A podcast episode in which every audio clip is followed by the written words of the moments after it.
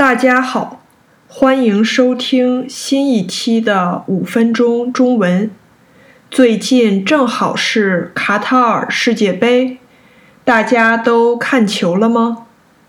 因为我在美国学校，所以之前有美国队比赛的时候，很多老师都在教室大屏幕上播放了美国队的比赛。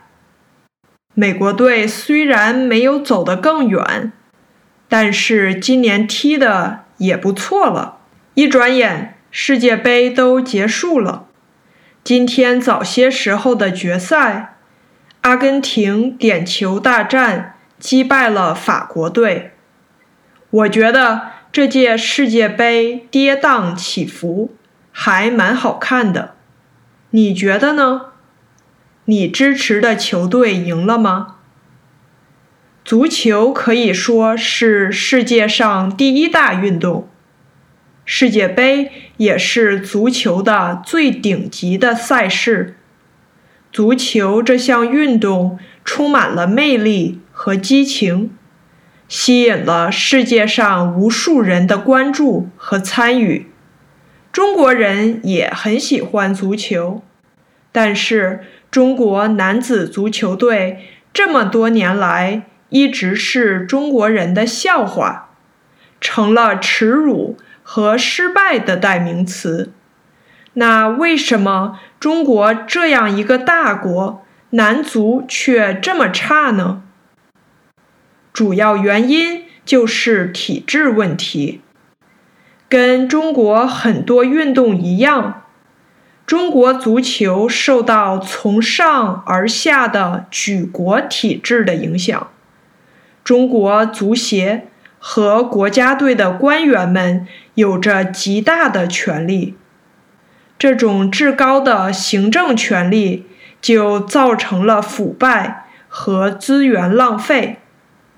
比如，在中国男足，有时候不是你踢得好。就能进国家队上场比赛，而是你需要跟领导关系好才行。